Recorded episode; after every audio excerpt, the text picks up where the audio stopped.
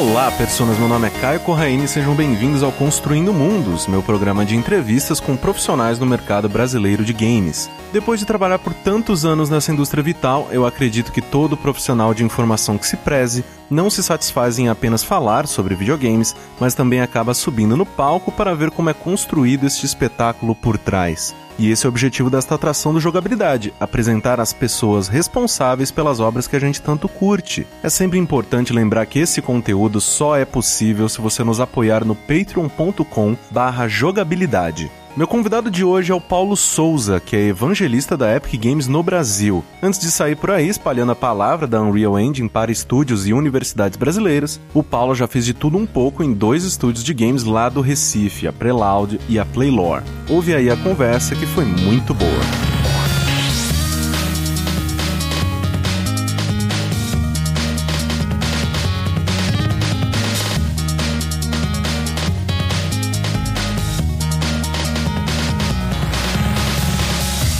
Paulo, é um prazer enorme ter a sua presença aqui comigo no Construindo Mundos. Seja muito bem-vindo. Obrigado. Agora, sim, antes da gente entrar de cabeça na sua carreira, fala bastante sobre a indústria e de business, né, que é uma coisa que eu sei que você manja, vamos voltar um pouquinho. Né? Como que era o pequeno Paulo, jovem Paulo, e quando você descobriu ou decidiu que games eram legais e você gostaria de trabalhar com eles? Bom, a história realmente faz um, faz um bom tempo. Estava na minha adolescência ainda, na minha passando ali da infância para adolescência, sempre fui vidrado em jogo. Uhum. Desde a época do Atari, e, e aí fui passando por todas as gerações. Não tive todas as gerações, mas tive algumas importantes, né? E de certa forma eu sempre fui da turma que ficava se perguntando e ficava era muito vidrado não só em jogo, mas também nas notícias uhum. né, de uhum. jogos. Então eu comprava todas aquelas revistas para saber quais eram as novidades dos próximos consoles, é, das próximas gerações e, e, e óbvio de uma, de uma, forma sem conhecimento a gente era muito vidrado assim. Tinha uma turma que era muito vidrado nessa questão da parte técnica também.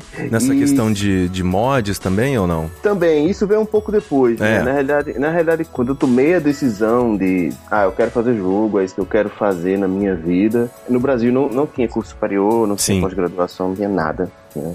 É, não tinha nem empresa de jogos para trabalhar. É, tinha alguns, mas era muito longe, então não dava. E aí eu entrei na indústria justamente fazendo modificações. É, nessa época tinha o Quake, né? Quake 1, Quake 2. Foram jogos, não foram os primeiros jogos a ter modificações, mas foram jogos que transformou essa, essa indústria de modding em algo, assim, que popularizou modificações Sim. em jogos, né? Tanto que você sabe que foi do Quake que veio o, o Team Fortress, foi do Quake que veio o Capture the Flag, entre... Exato entre outras modificações que se tornaram jogos depois. Né? Sim, era uma loucura naquela época, né? Porque Isso. a gente. É, eu tenho pouca experiência né, com essa questão dos mods e tal, nessa época um pouco mais antiga, né? Porque eu sempre fui guri de console, jogava mais na TV e tudo mais. Uhum. Só que eu ia na casa de amigos e eles falavam: não, se liga aqui que eu baixei pro meu Quake. E era uma coisa completamente absurda. Cara, que que você. Que? Como isso é possível? Como, como assim? Né? Tipo, Exato. Tem um, um, jogo de corrida dentro do Quake. Exato. Pô, mas peraí, se esse cara fez isso, eu devo ser capaz de fazer isso também. Porque uhum. cara fez isso com as ferramentas do jogo mesmo. E aí foi quando eu comecei a, a brincar com isso. Não fazia isso de uma coisa séria, mas comecei a brincar com isso. Alguns anos na frente, já na época do Half-Life, do Quake 3 Arena e do Unreal Tournament. Uhum. Aí foi quando eu comecei a levar isso mais a sério. Mas a sério, eu falo, entre aspas, a sério, assim, enquanto eu não tava na escola, eu tava na frente do computador, é, mexendo com isso. Uhum. Foi mais ou menos nessa época que eu comecei a entender como é que funcionava as ferramentas de desenvolvimento de jogos, como é que era os ins and outs de como você montar, do que era um level design, por que, que level design é importante, por que, que game design é importante, esse tipo de coisa. Ao mesmo tempo, nessa linha de história, na minha cidade, eu moro no Recife ainda, mas na minha Sim. cidade onde eu moro, tinham alguns outros amigos meus que eram interessados também em entrar e criar jogos, né? E a gente discutia muito isso, vamos abrir empresa, não vamos abrir empresa, vamos fazer um mod, vamos fazer um, uma piada, uma brincadeira no RPG Maker, alguma coisa assim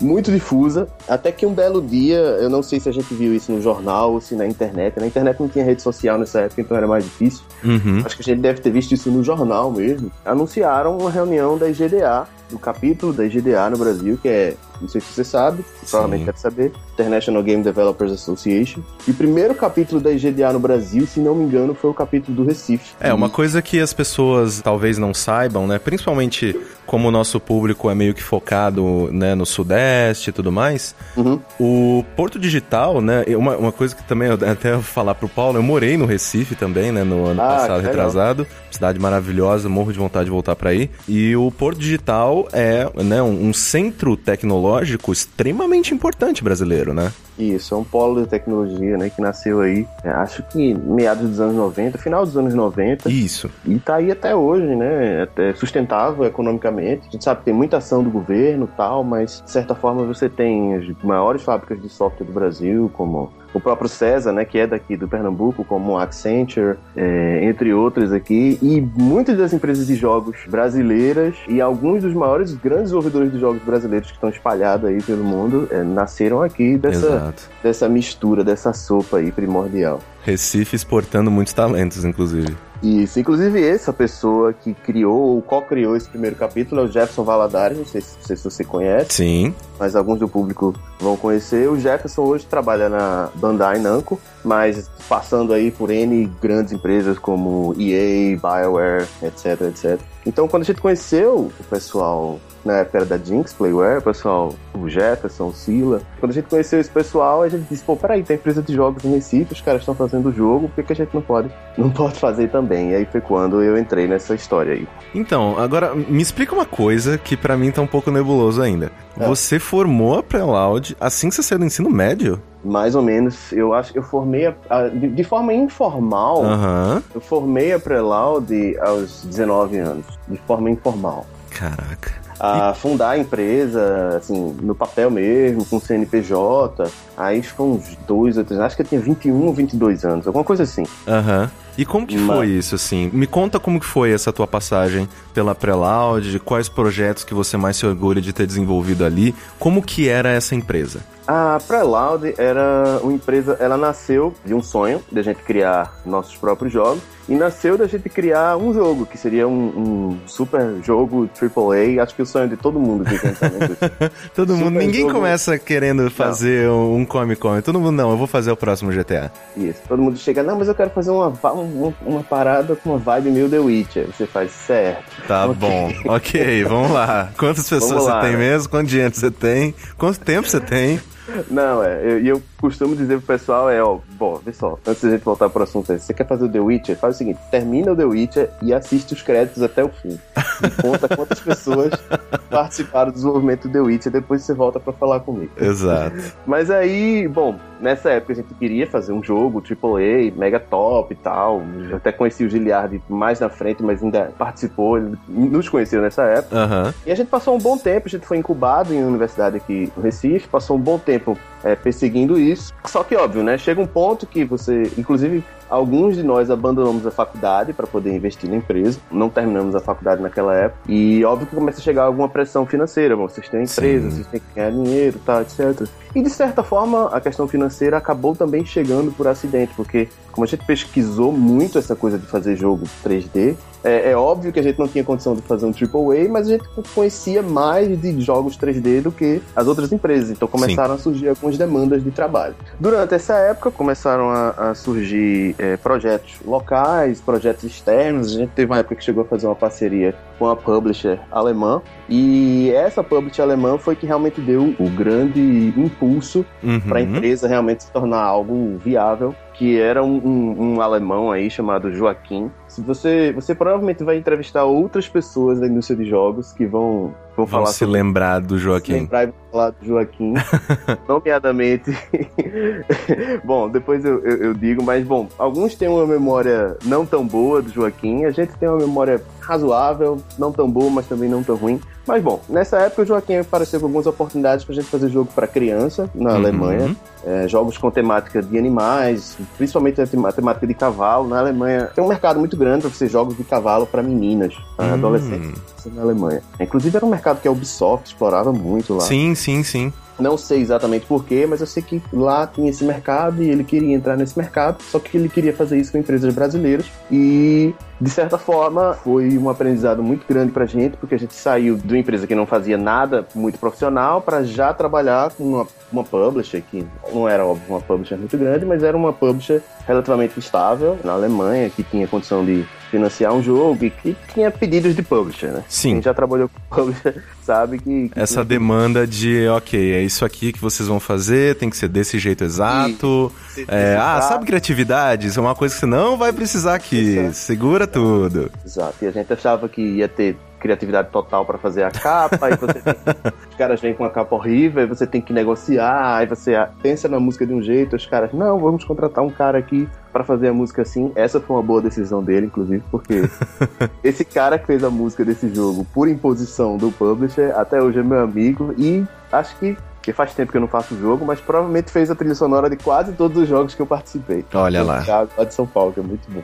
Mas aí, bom, essa experiência na Preloud, a gente passou sete anos desenvolvendo esses jogos, basicamente em parceria com, com esse publisher alemão, com o Joaquim. Né? Trabalhamos com publishers pequenos, trabalhamos com publishers grandes. Em alguns lugares na Europa a gente chegou a trabalhar com Ubisoft. Nos Estados Unidos, se não me engano, também. Alguns jogos que foram lançados pelo selo da Ubisoft. Então foi uma experiência legal. Só que no fim das contas a empresa, e aí é natural, né? A empresa é aquela história da mosca azul, né? Você, quando começa a ter fluxo de caixa, você, poxa, mas eu vou perseguir meu sonho ou eu vou ficar fazendo isso aqui que eu já sei fazer, que eu já tô começando a ser conhecido por isso e continuar é, a minha empresa nesse caminho, né, para poder ter um fluxo de caixa legal. Você fica nessa indecisão eterna. E durante um bom tempo a gente, óbvio, foi com a onda, foi com o fluxo do Rio, e foi fazendo mais e mais jogos desses. Chegamos a ter uma equipe de acho que quase 20 pessoas na empresa, fazendo vários jogos de bichinho, vários jogos de cavalo.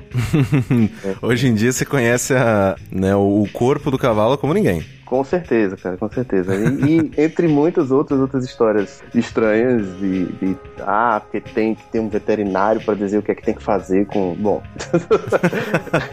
é, aí tem história para muita conversa. Mas, de certa forma, assim, para mim eu considero como saldo positivo. Acho que muita coisa que eu aprendi de desenvolvimento de jogos e de até de, de gestão, de negócios, foi nessa época. Sim. Então, na Preloud, quais eram as suas funções exatamente? Na Preloud, eu entrei como isso é uma coisa que eu me orgulho, não sei se é uma coisa boa ou ruim, mas eu passei, na indústria de jogos, eu passei por quase todas as, as carreiras. Uhum. Obviamente, como sócio, então é fácil, e não só fácil, mas é necessário, né? Você tem que fazer Fazer tudo. um pouquinho de tudo. Mas o meu background, ele é especificamente de level design. Foi, eu comecei na indústria modelando cenários para jogos 3D, né? E daí, para isso, parti para entender um pouco da parte de texturização, eu também me metia um pouco na parte de fazer interface gráfica, etc. E durante muito tempo eu estava diretamente envolvido no game design. Então eu fiz o game design de alguns jogos que eu trabalhei na minha vida, né? E isso uhum. foi uma questão que me forçava mesmo. Eu queria mesmo, depois de um tempo, era ser game design.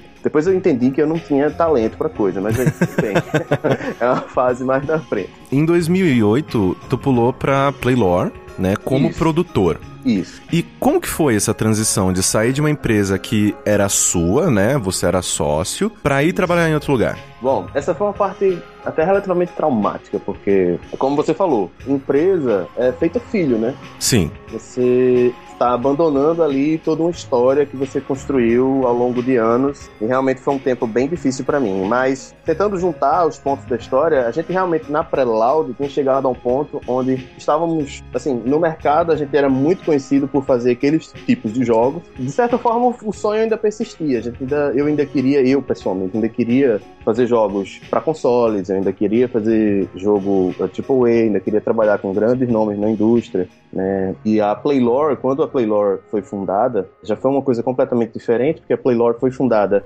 já com capital, né? E já havia, um, já havia desde o início um investidor na Uhum. história que havia me convidado no início da fundação da empresa, mas eu tinha negado a priori. A gente trabalhou com eles em alguns projetos inicialmente, porque eles começaram do zero, a Playlore começou do zero, né? Então a parte de desenvolvimento, de, a- o departamento de R&D da Playlore no início era a Prelude. Ah, que legal. É, e só que aí depois de uns anos é, apareceram lá as oportunidades, né? Na realidade a Playlore começa fazendo outsourcing, fazendo arte, especificamente arte para jogos, né? Só que por causa do capital investido inicialmente, por causa do fato da empresa estar localizada nos Estados Unidos, eles conseguiram de uma maneira muito rápida crescer de uma maneira muito rápida e atender a grandes clientes. Isso me atraiu na época. Eu fui para Playlore justamente porque eles queriam montar uma equipe de desenvolvimento. Eles tinham definido no plano estratégico deles que, ó, a gente quer sair agora só de outsourcing. Outsourcing a gente já domina, já trabalha com clientes grandes, né? E isso foi muito legal da Playlore, porque eles chegaram a trabalhar com Sony Online, chegaram a trabalhar em Just Cause com o pessoal da Avalanche. Uhum. É, é, isso explica para as pessoas que talvez não saibam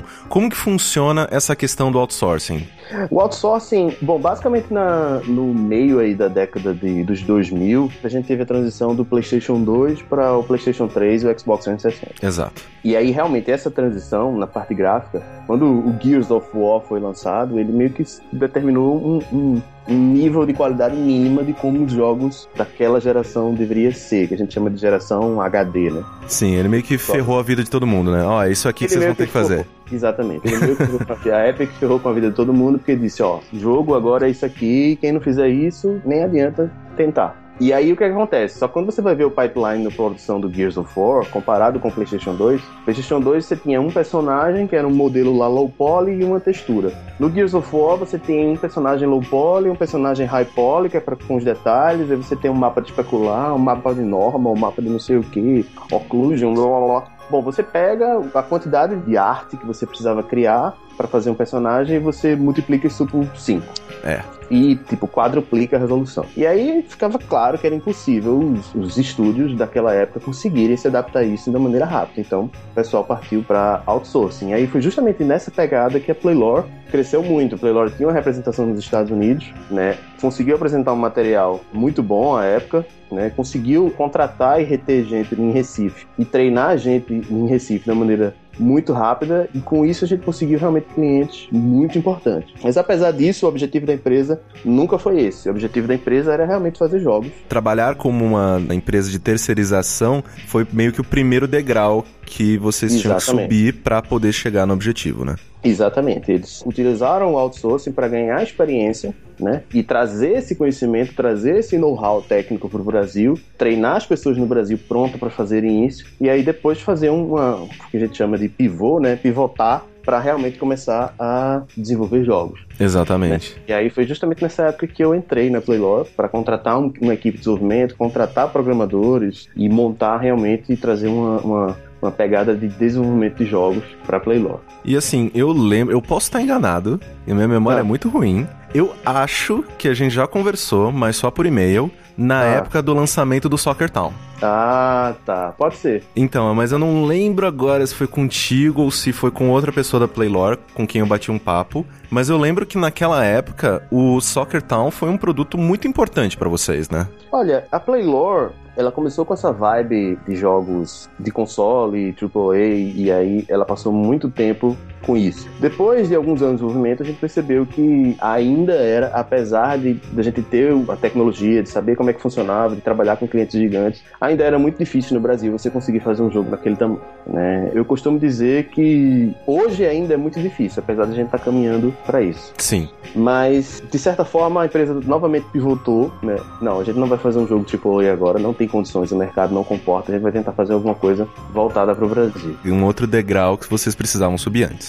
Isso. Antes do Soccer Town, a gente lançou um outro jogo que na realidade ninguém soube porque não saiu do alpha, não chegou no resultado que a gente queria. Era um jogo chamado Football Nation, que era um simulador de futebol. Né? A gente tinha pensado realmente um simulador de futebol simples, mas focado para o hardware do gamer brasileiro. Mas a gente enfrentou uma série de problemas técnicos no jogo. Nessa época não existiam engines maravilhosas de graça. É, a gente vai chegar lá.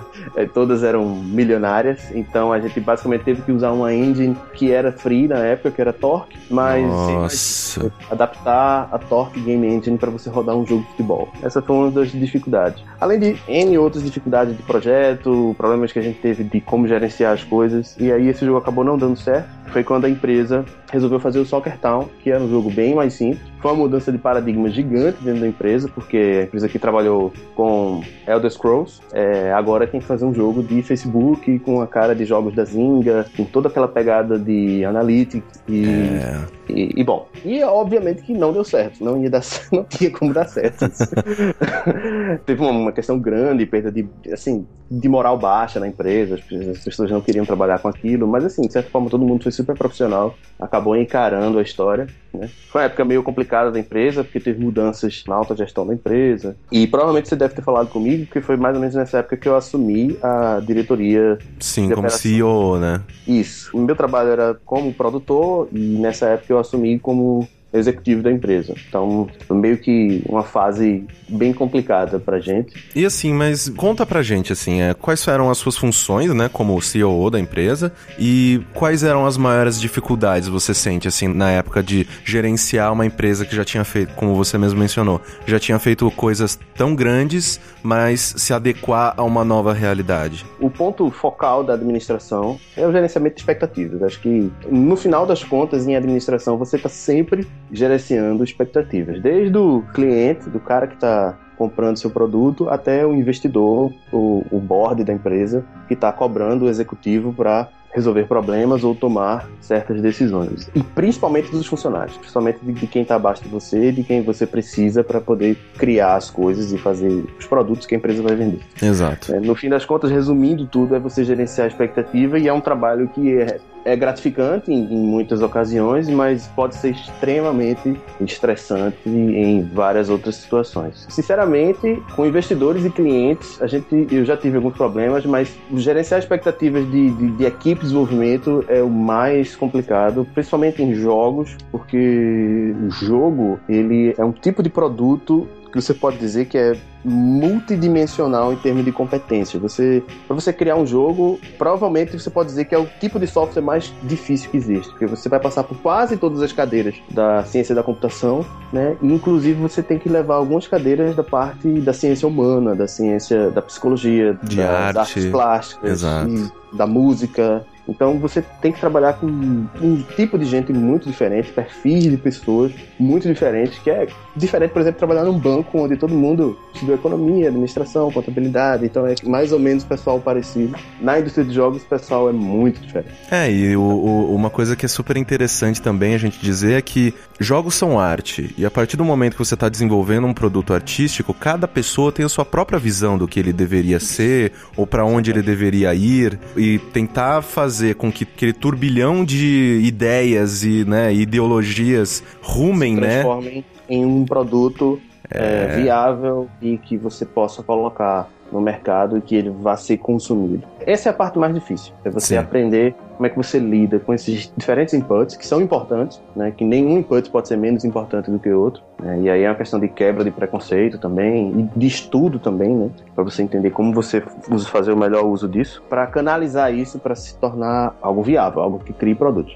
E é uma das coisas que eu falo para as empresas aqui do Brasil, é que é provavelmente por essa razão que os investidores e os publishers internacionais que são experientes na indústria de jogos batem tanto na tecla da experiência, porque os caras já passaram por isso e sabem que existe aí alguma receita, alguma mistura necessária que é preciso, que só acontece com o tempo, que é preciso para que um time de desenvolvimento se torne capaz, maduro o suficiente para realmente conseguir terminar um jogo e lançar jogos de sucesso. Exatamente, né? Porque tem muito também a questão do próprio, né? Como a gente já falou, essa questão de cada pessoa ter o seu norte, né? Ter o que acha certo uhum. e às vezes vai querer brigar para que aquilo seja, né? Levado adiante e tudo mais. Uma claro. coisa que, na minha opinião, que faz bons profissionais são aquelas pessoas que sabem se privar do orgulho, né? Sabem abrir mão e falar, ok, eu acho que a sua visão tá mais correta, vamos seguir com ela. O que é uma coisa que no gerenciamento de pessoas é dificílimo de lidar, né? É muito difícil, é muito difícil. Eu sei porque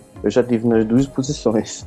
É. eu já tive na posição do cara chato que acha que é a nova encarnação do Miyamoto, do, do é, e eu já tive na outra posição que é o cara tentando é, controlar ali, sei lá, uma meia dúzia de opiniões para convergir para algo que seja seja produtivo. Exato. Então, eu sei que é aquela coisa, você meio que só aprende com o tempo. É, é uma mistura meio de talvez um pouco de preconceito que a pessoa tem de, de um certo aspecto, de uma certa visão, e também uma mistura de falta de experiência também com o desenvolvimento de jogos. Sim. E até com o desenvolvimento de produtos no geral. E é uma coisa que só aprende fazendo. Eu sou muito perguntado isso, né? Nas, nas minhas palestras que eu dou por aí, eu sou muito perguntado, pô, qual é o, o segredo para você entrar na indústria de jogos? E eu continuo dizendo, continuo insistindo, é fazer jogo. Você não tem uma empresa na sua região para trabalhar, faz o jogo, lança no Congregate, lança no Android. Hoje todo mundo consegue lançar jogo fácil, sem muito esforço. Seu primeiro jogo não vai ser bom, não vai vender nada. Seu segundo jogo provavelmente também não vai vender nada. mas você está criando experiência e está criando um nome. Tem uma coisa que o, Saulo Camarote fala, Sim. Saulo lá da Behold, pessoal fala assim, pô, esse cara, o Saulo, pô, você teve muita sorte, que você faz o seu primeiro jogo, que foi o Knights of Pen and Paper, seu primeiro jogo fez um puta sucesso no iOS tá? Só que, tipo, ninguém sabia que antes do Knights and Pen Ele and já tinha feito 10 jogos. Dezenas. É. é, é, meu primeiro jogo, pô, isso. Sortudo, velho. Tipo, a sorte é um negócio que sempre me acompanhou na minha vida. e Paulo, hoje a gente chega na Epic né? É. E assim, é... me explica uma coisa, vamos lá, né? Porque agora eu vou me fazer de ignorante aqui, porque eu acho que a sua função atual me é muito curiosa. Ok. Porque você é evangelista da Epic Games, né? Que você trabalha com é, estúdios brasileiros para mostrar para eles a Unreal. Como que funciona isso? Funciona mais ou menos como você falou. Eu viajo o país inteiro. Basicamente, meu trabalho tem duas vias, né? É com os estúdios brasileiros, né? Os estúdios que já usam o Unreal Engine e os estúdios que não usam o Unreal Engine. Principalmente os que não usam para entender quais são as necessidades deles né? no dia a dia, para entender quais são os projetos que eles pretendem fazer no futuro. E meio que a tentar alinhar o que, que a Unreal Engine oferece, que pode ajudar esses, esses estúdios a serem mais produtivos no dia a dia deles. E o outro caminho que eu trabalho é, e aí é óbvio, na parte de evangelização mais pesada mesmo, que é junto às universidades, né? As universidades que não, não estão ensinando Unreal Engine, outras que já estão, então a gente chega mais próximo, tenta entender quais são as dificuldades, tenta ajudar de certa forma, do ponto de vista acadêmico, tentando mostrar ó, qual é o conteúdo, como é que a gente trabalha com as coisas dentro da empresa e tentar entender o que é que eles podem pegar daquele conteúdo e aplicar na sala de aula para ensinar desenvolvimento de jogos e tal. Então, o meu trabalho é nesses dois caminhos, com as empresas e também junto com as universidades, divulgando o Unreal Engine e quais são as vantagens. Porque tem uma coisa da Unreal especificamente, eu falo isso um pouco de conhecimento de causa, porque, bom, já tem alguns anos de desenvolvimento de jogos, então já levei muita pancada na cabeça.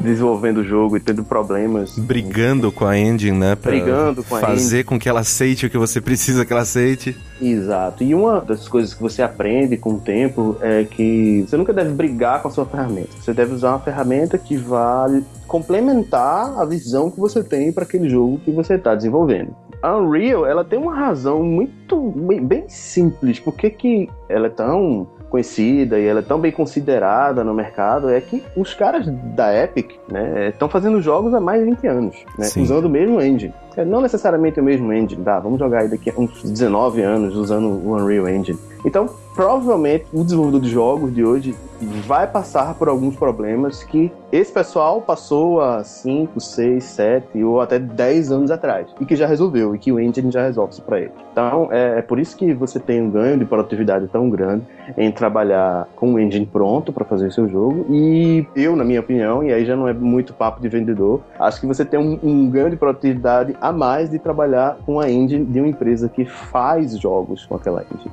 Sim. E a gente meio que sabe as dores que o desenvolvedor tem para desenvolver o jogo. Aquela história, se dá um problema no seu computador, na sua casa, vai dar um problema no, lá em, em, em Cary, na Carolina do Norte. Igual, não vai, não vai ser diferente. Sim. E assim, uma coisa que é super interessante, na minha opinião, é que o mercado de engines, né, ele mudou bruscamente, né, nos últimos sim, anos. Sim. De que antigamente a gente tinha é, só grandes players que tinham que pagar milhões pelas licenças Isso. de uma engine. E hoje em dia, não me lembro agora, mas não sei se o pessoal da Epic foi o primeiro a fazer essa virada, mas hoje em dia a Unreal é gratuita, a CryEngine também é gratuita ou com preço super acessível. Então houve uma quebra de paradigmas aí nesse mercado, né? Da maneira Isso. do modelo de negócio, né? Mudou Que antigamente Isso. você ganhava dinheiro na licença, né? No estúdio gigante que falava, olha aqui, tá aqui essa maleta gigante de dinheiro para poder usar as suas ferramentas. E hoje em dia, qualquer usuário, ele baixa, ele usa e só há uma transação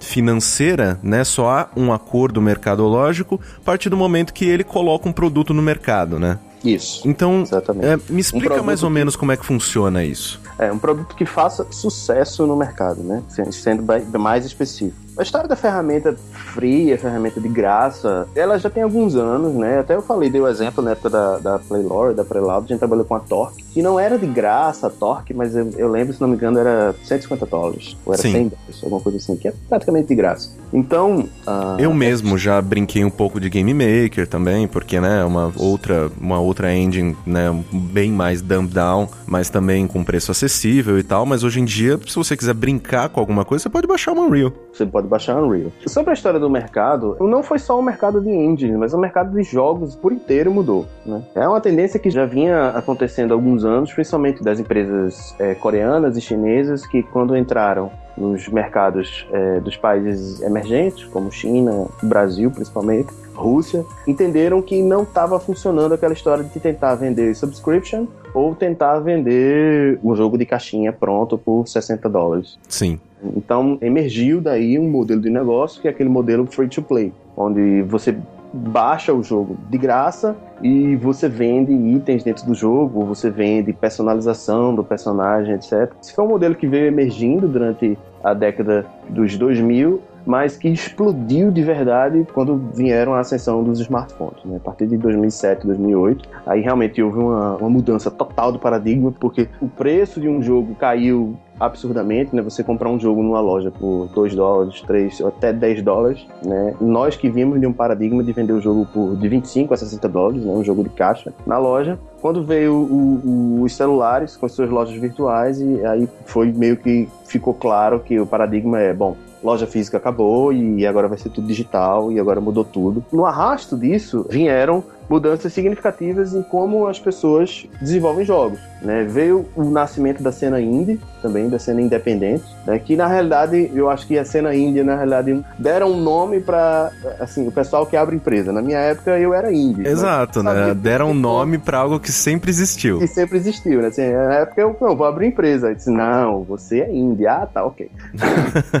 mas de certa forma houve uma explosão dos indies e aí a gente não tem como negar que o Engine Unity, né, foi parte disso, porque era algo extremamente acessível, era algo que era barato, então a explosão indie a Unity teve um papel muito forte nessa relação. Só que a gente sabe que o, o desenvolvedor indie de hoje, né, o cara que está fazendo o jogo sozinho ou que está fazendo o jogo com dois, três amigos, é o desenvolvedor profissional amanhã, né? E, e aí então foi quando a Epic, que domina o mercado de engines para jogos AAA, entendeu que era preciso mudar o paradigma de, de licenciamento do engine para atender esses desenvolvedores em casa, atender esse pessoal que está aprendendo em casa. Exatamente, você tem que colocar Unreal na mão dele desde lá do começo da cadeia porque logo depois, sei lá, ele tem um estúdio independente dele agora, se ele quiser fazer essa transição, ele já sabe as ferramentas que os grandes estúdios usam. Exatamente, exatamente. Os, os grandes estúdios que utilizam a Unreal há mais de uma década é, só fazem agradecer a Epic, porque hoje eles dizem, poxa, é, a gente já começa a achar no mercado gente nova saindo da universidade que já vem sabendo alguma coisa do Unreal. Né? E era natural antigamente a gente ter que treinar o pessoal. Antigamente, o, o, mercado de jogos, durante muito tempo, contratou muita gente na indústria de modding. A Valve é um exemplo bem claro disso. Sim. contratou apenas modders porque eles já vinham com experiência de trabalhar no engine. E hoje isso é acessível a todo mundo, ou seja, você meio que multiplica isso de uma maneira absurda.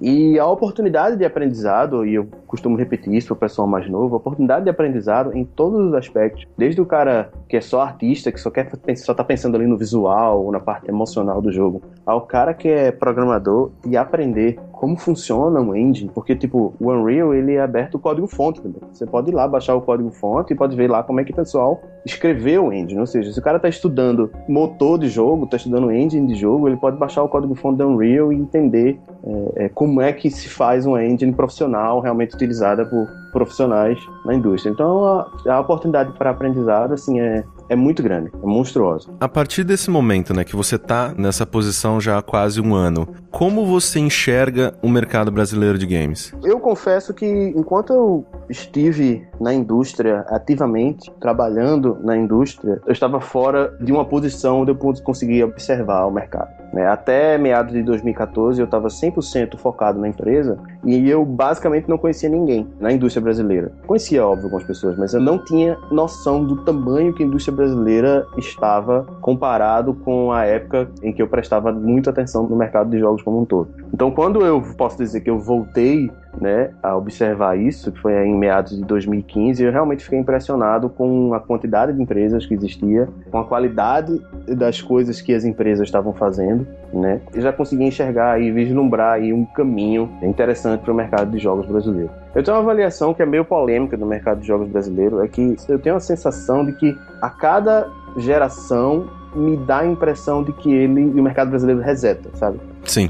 Pode ser uma impressão maluca minha, mas assim. Olha, algum, sendo tem... jornalista há quase 10 anos, eu concordo completamente com a sua posição. Massa. Porque o que acontece, o que parece que acontece aqui, aqui é uma, é uma abstração, aqui é uma provocação, precisaria de uma comprovação científica para dizer. O que parece é que a gente forma empresas muito legais, que começam a conseguir uma certa massa crítica, né? fazendo jogos legais, aumentando o faturamento, etc, etc. E chega um ponto que essa empresa não consegue reter talentos e esse talento não fica no Brasil, vai para fora. Né? Vou dar o exemplo da Playlore. A Playlore é uma empresa no Recife, de certa forma, satélite em relação aos grandes centros, ao Rio São Paulo. Né? E quando a Playlore fechou, a Playlore chegou a ter 40 funcionários, quase 50 funcionários. Pouquíssimos ficaram no Brasil. Pouquíssimos. Acho que assim, de 40, eu acho que 15 ou 20 ficaram no Brasil. Não, é pou... não são pouquíssimos, mas de você ter uma empresa brasileira que chegou a ter 40 pessoas e mais de 50% ter ido trabalhar no exterior. É um grande êxodo, né? É um grande êxodo. É um grande êxodo. Porque essas pessoas eram pessoas que foram treinadas, que são competentes, que poderiam abrir outras empresas, satisfazer suas vontades criativas, satisfazer suas vontades financeiras e simplesmente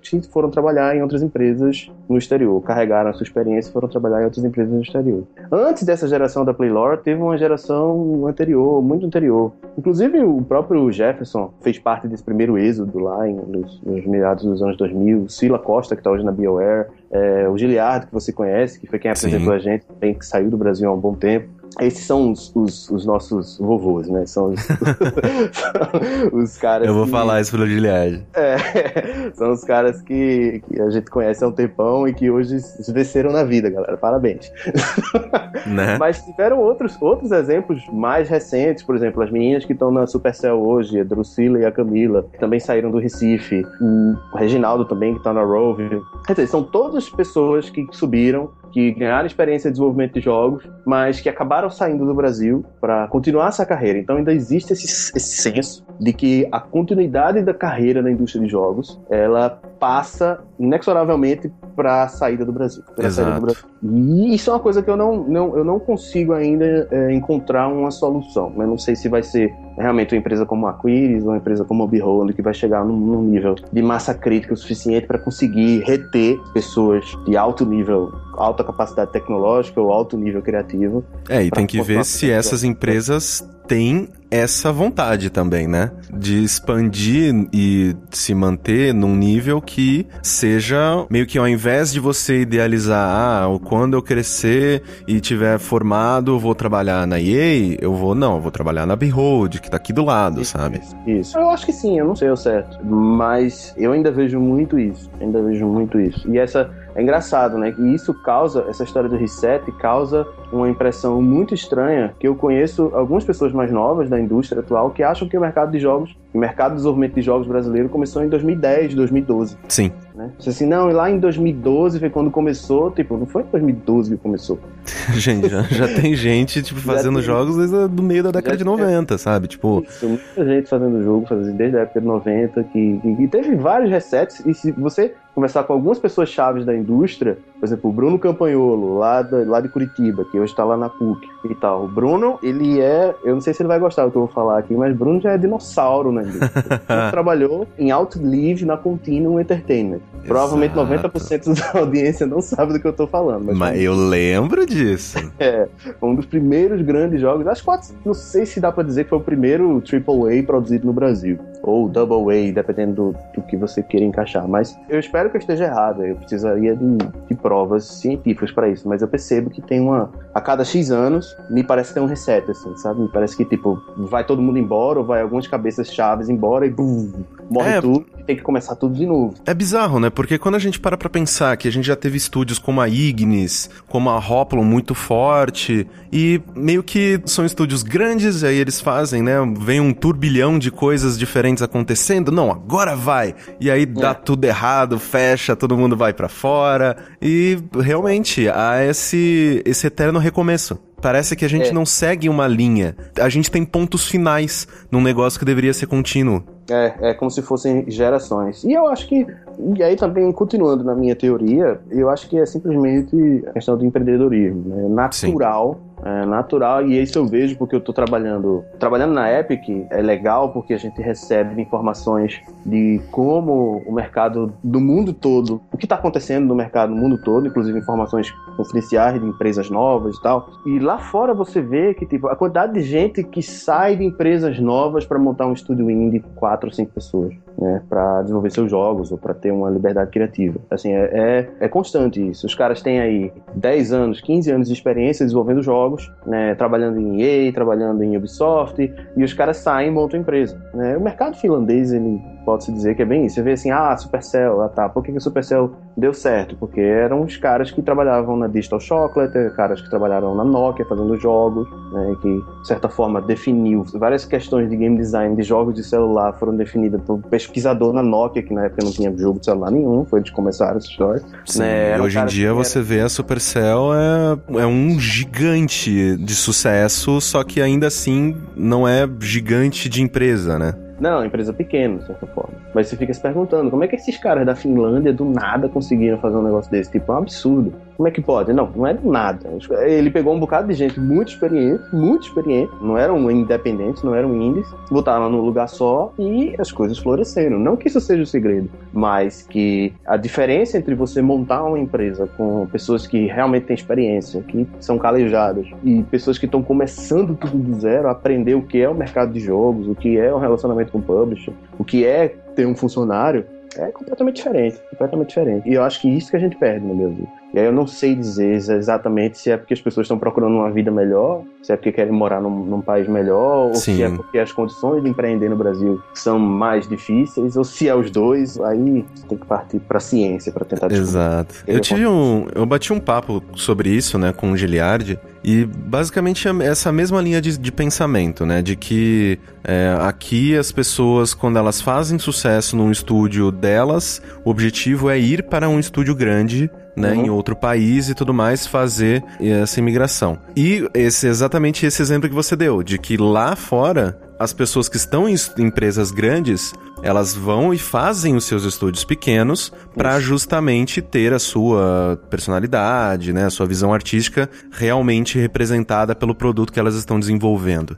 O que é bem a cara do. Meio que, é, querendo ou não, quando a gente vai colocar nesse ponto, é a cara do terceiro mundo, né? De que é. o que a gente quer é a estabilidade, é a segurança, é a qualidade de vida. Enquanto lá fora, como isso já é status quo, isso. Você quer a sua voz, você quer se. Você quer dar sentido à sua vida. Exatamente. É, então, vê é, como que a gente. Exatamente, a gente ainda já tá. É um paradigma econômico já, isso aí. A gente tá entrando já na economia. Né? Exatamente. A falava que as pessoas, se tiverem que se preocupar menos com os problemas da vida, vão, vão ser mais felizes que vão se dedicar a, a, aos lazeres ou, ou dar um sentido à vida, né? Fazer as coisas que realmente gostam. Né? Exatamente. Não necessariamente apertar parafuso porque precisa, precisa do dinheiro para comer. Mas aí, bom. Estamos... É meio a gente meio que chegando naquela questão do Star Trek, né? Por que, que eles estão aí colonizando e viajando no espaço? Porque não tem mais problema na Terra. É, é, quando você não tem mais problema, o que, que você faz? Você é criativo, você vai fazer outra coisa, vai inventar o que fazer. Você vai inventar o que fazer. Pode ser que seja isso também. Né? Ao mesmo tempo que. Porque o meio que a gente falou agora nos últimos minutos foi bem negativo, ao mesmo tempo que no DNA dessa geração atual eu percebo algo um pouco diferente. Hum. E eu acho que talvez dessa vez a coisa ande. Eu acho que talvez dessa vez a coisa ande. Porque eu já percebo algumas empresas aqui no Brasil, não são todas, tem muito indie começando do zero, mas tem muito indie que trabalhou em outras empresas de jogos no Brasil. Né? E já tenta montar a sua própria empresa com uma mentalidade diferente. Né? Um, uma coisa interessante é que existe um mercado no Brasil, de certa forma, que é um mercado não desprezível. É, eu falo mercado consumidor de jogos no Brasil. Sim. É um mercado desprezível. Não é um mercado pequeno. Quando você vai comparar com, é, com os Estados Unidos, com China, com o Japão, é óbvio que é um mercado pequeno. Mas quando você compara com Rússia, Austrália, esses países emergentes, você olha assim e faz: ei, peraí, não é nada, entendeu? E, então, já começa a nascer algumas empresas no Brasil que já são voltadas a isso. Ó, como é que a gente consegue fazer dinheiro no Brasil? Porque, assim, Possível é, a gente não achou a fórmula ainda, mas que é possível é, porque se os gringos fazem dinheiro aqui no Brasil, então né, deve ter algum segredo. Que a gente não saiba ou não quer saber, mas deve ter algum segredo. Então eu percebo que essa geração atual de empresas e desenvolvedores me parecem que já vem, já, já estão entrando no mercado já com essa pegada mais. De tipo, ó, tem um mercado lá fora que a gente tem que atingir, porque é o mercado principal, é o que dá mais grana, mas tem um mercado aqui no Brasil que, dependendo de como você acerta ali os pauzinhos, você consegue um retorno interessante. Sim. Quando você para pra pensar que aqui no Brasil um jogo vende um milhão de cópias, é que tem gente que consome, tem gente com videogame, tem gente querendo gastar dinheiro com isso. Então, realmente é uma miopia quase infantil você ignorar, tratar do seu produto só como commodity de exportação, né? Isso, isso. Não que seja uma coisa ruim, eu acho que é importante, porque o mercado lá fora, ele é realmente maior do que aqui, mas... Sim. Quando você olha, é engraçado isso, quando você olha as empresas chinesas, por exemplo, as empresas coreanas, você vai ver que o, grosso do faturamento deles é focado no mercado interno. Sim. É, a maioria dos jogos são feitos pensando no mercado interno, né? Que hoje são mercados maiores que o brasileiro, mas alguns anos atrás não eram. Talvez fossem iguais, ou talvez fossem já fossem maiores, mas talvez alguns anos atrás fossem mais ou menos do tamanho que é o mercado brasileiro hoje. Né? E eram viáveis nessa época. Então tem aí algum segredo, alguma coisa que a gente precisa entender né? A inteligência da indústria de jogos brasileira precisa entender alguma coisa que, algum modelo, ou não sei o que, alguma característica que você consiga explorar o mercado brasileiro e, e imagina se a gente conseguisse, as empresas de jogos brasileiras conseguissem 10% do mercado brasileiro. Eu não estou falando de protecionismo, não. falando de se houvesse alguma maneira de que a gente conseguisse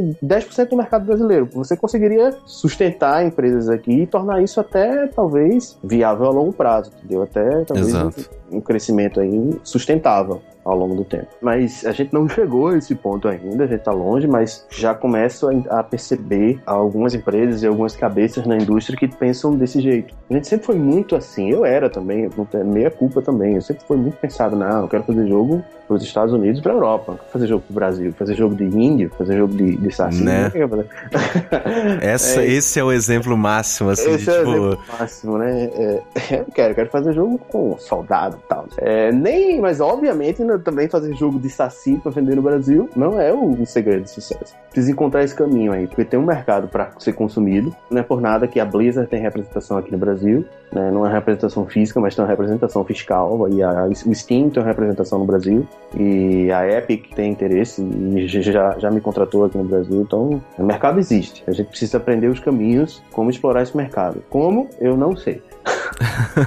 Aí fica a pergunta para os universitários. Exato. E Paulo, assim, uma última pergunta, essa um pouco mais existencial, assim, num sentido de que, levando em consideração toda a sua experiência, você já né, mencionou lá no começo da entrevista o maior tipo de conselho né, que você dá para quem quer trabalhar com jogo, que é fazer jogo, né? Isso, Isso, é meio que todas as pessoas com quem eu já conversei aqui nesse programa falam exatamente a mesma coisa. Cara, faz. Uhum. Só faz. Tipo, as ferramentas estão à disposição, conhecimento está à disposição, você precisa de tempo e esforço, né? Isso. Mas assim, quais armadilhas que tu acabou caindo e que hoje em dia você pode olhar para trás e alertar para que outras pessoas não cometam o mesmo erro? Acho que eu já falei, né? Não tentar fazer o The Witcher de primeiro. É.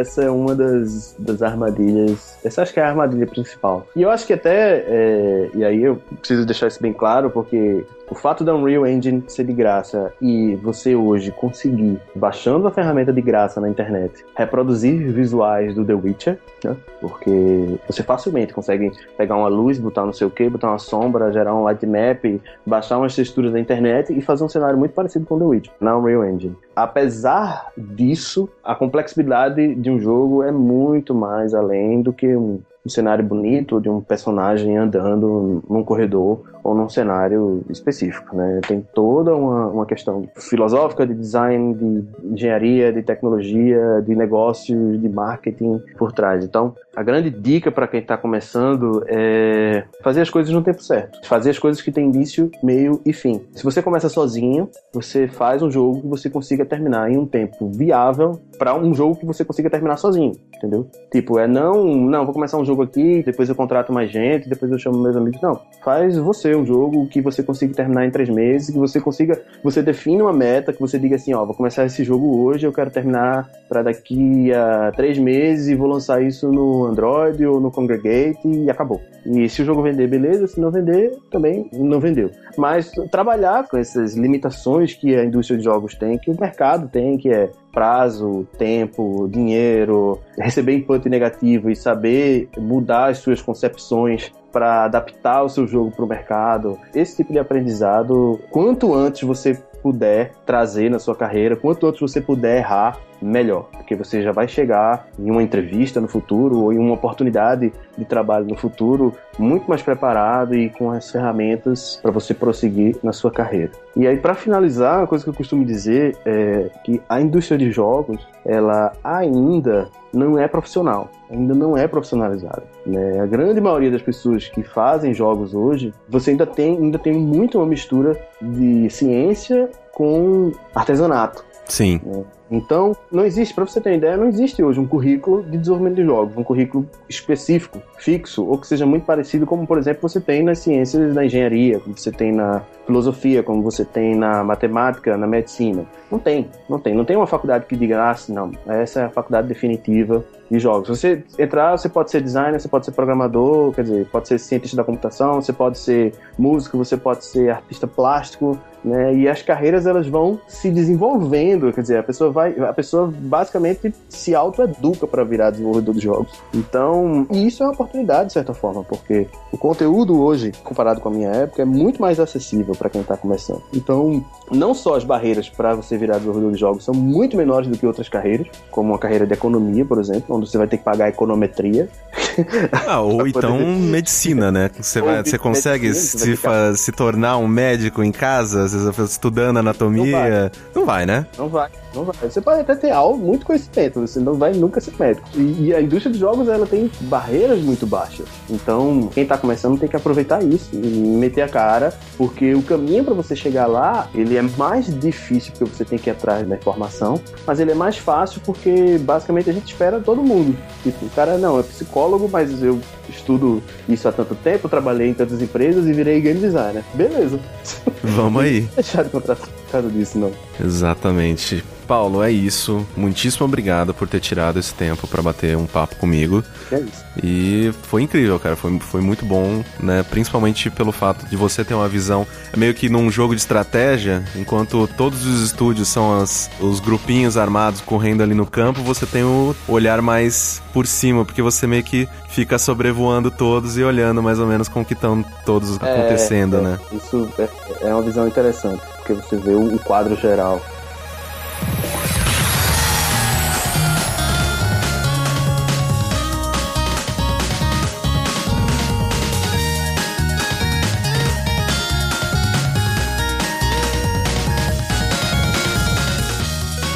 E esse foi o sétimo Construindo Mundos. Eu espero que vocês tenham gostado e com a sua ajuda no patreon.com.br jogabilidade, eu terei o prazer de convidar diversas outras pessoas talentosíssimas para bater um papo comigo aqui. Até a próxima edição. Tchau, seus lindos!